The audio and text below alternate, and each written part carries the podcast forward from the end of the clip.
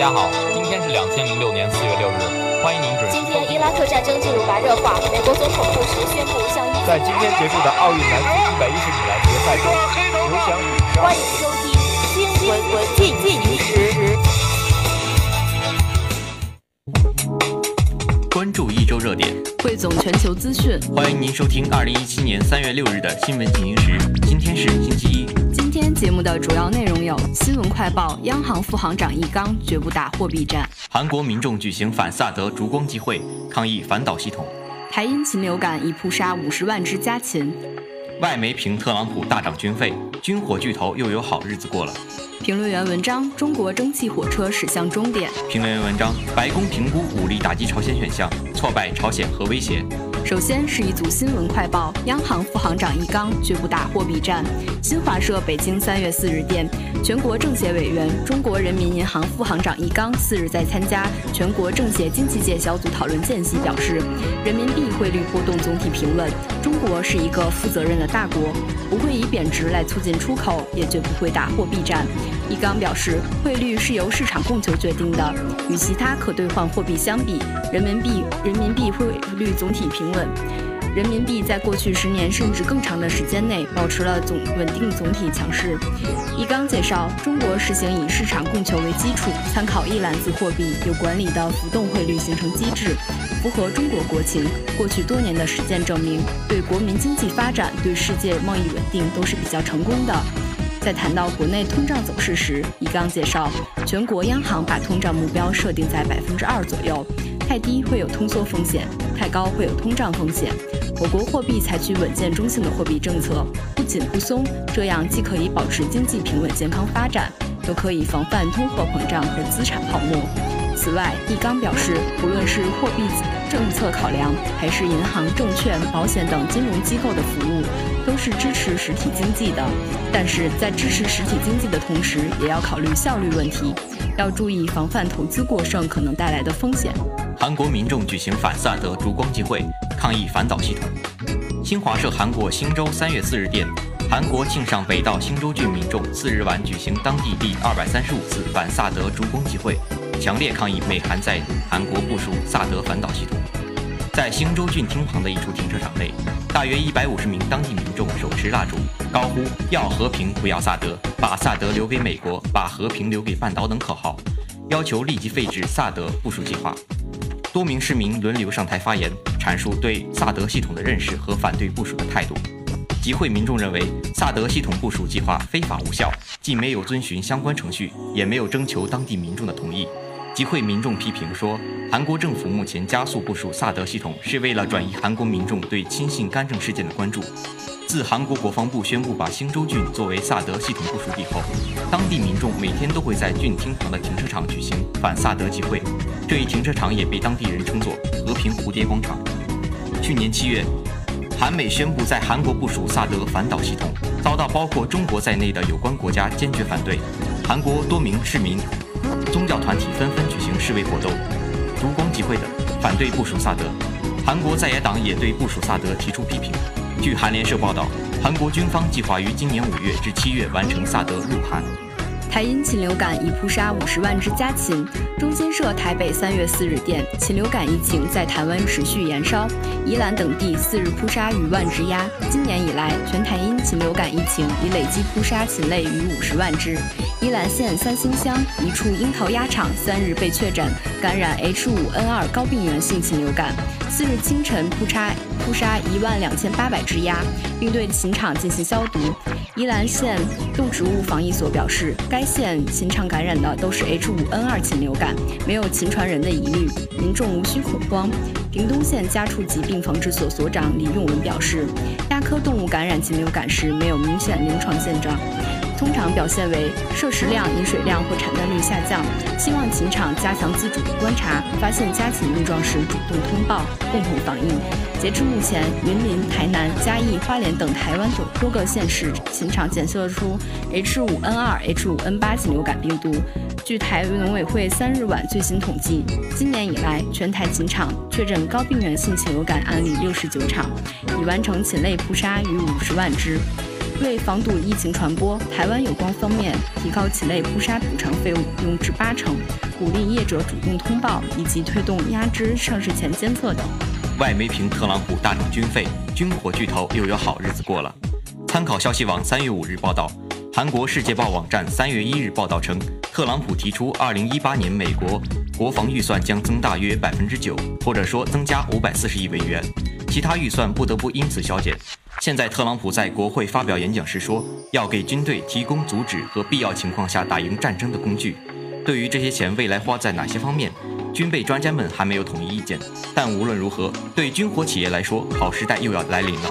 特朗普在选战期间已经宣布，将把现役士兵增大约六万人，增至五十四万人；海军舰艇数量将从二百七十五艘增至三百五十艘；空军未来将增更将增购一一千二百架战斗机。从绝对数值来看，美国的军事预算在世界上遥遥领先。根据伦敦国际战略研究所提供的数据，二零一六年美国的军费支出为六千零四十五亿美元，中国排名第二，为一千四百五十亿美元；俄罗斯排名第三，但远远落后，为五百八十九亿美元。不同的计算方法带来了不同的数据，也有数据表明，二零一七年美国军费支出将达到六千一百七十亿美元，为老兵将支出一千八百亿美元，给外国的军事援助将达到五百六十亿美元。这样算下来，二零一七年美国的军费总支出加起来将超过八千五百三十亿美元。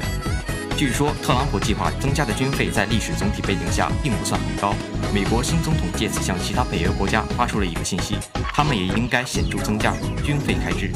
评论员文章：中国蒸汽火车驶向终点。参考消息网三月五日报道，外媒称，蒸汽火车是两个世纪前西方工业革命产物。火车的诞生大大加快了物资、产品和人员运输，开启了人类运输史上的新时代。随着蒸汽时代在19世纪70年代渐渐画上句号，蒸汽机车也渐渐淡出了人们的视线。但在中国，仍有极少数蒸汽火车投入工业运作，但这些蒸汽火车即将在今年退役。据新加坡联合早报网站2月27日报道，记者日前来到了火车所在地——中国新疆的一个露天煤矿，了解火车退役的安排以及火车师傅今后将何去何从。壮丽的天山脚下，有三十多年历史的建设号，每天不分昼夜的在三公里的轨道上来回跑动，将煤矿里开采的原煤运载到矿区东部的选煤厂。目前，除了四川嘉阳等少数旅游景观。供观光用途的蒸汽小火车以外，还在工业使用的蒸汽火车就只剩下三道岭的几台。报道称，在三道岭的巅峰时期，每天约有四十台蒸汽火车在轨道上运行，而如今这些大家伙很快就要走入历史了。这里目前使用的蒸汽火车已在1988年停产，蒸汽火车车龄已高，随着无法再维修的火车被报废，一代枭雄即将完成历史使命，完美谢幕。对许多人来说，蒸汽火车代表了工业革命的记忆。中国如今已成为铁路强国，高铁网络遍布全国，去年更是首次突破两万公里。但在不久以前，蒸汽火车仍是许多人的出行工具。巨大的火车在清亮的鸣笛中轰隆驶进站台，把旅客游人带到北京或全国各处，把游子送回故乡。这个画面至今还留在部分中国人的记忆中。不过，古老而原始的蒸汽火车需要运营者在铁路沿线设置加煤加水的设施，在运行时也要耗费人力，不时为机车添煤加水，这并不符合目前人类对经济效益的高要求。煤矿工人也指出，蒸汽火车靠燃烧煤炭来驱动的，会对环境造成污染，因此已渐渐不能被强调环保和清洁能源的现代社会所接受。对于蒸汽火车的谢幕，师傅们的心情是谢复杂的。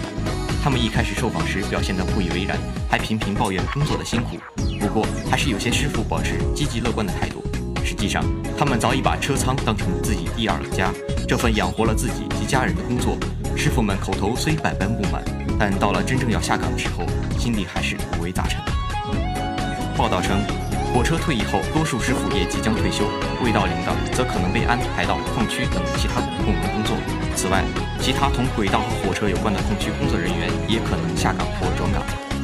评论员文章：白宫评估武力打击朝鲜选项，挫败朝鲜核威胁。白宫考虑动用武力等手段打击朝鲜。美国《华尔街日报》二日的这一报道引起关注。报道引述知情人士的话称，美国政府就朝鲜问题进行内部讨论，可能的方案包括动用军事力量或者推翻朝鲜现政权，以挫败朝鲜的核武威胁。韩国国民日报二日评论称，美国将武力打击乃至替换朝鲜政权等作为选项，令大多数专家始料未及。华尔街日报的报道称，两周前，白宫副国家安全顾问麦克法兰与国家安全官员会晤，要求全面重估美国对朝政策。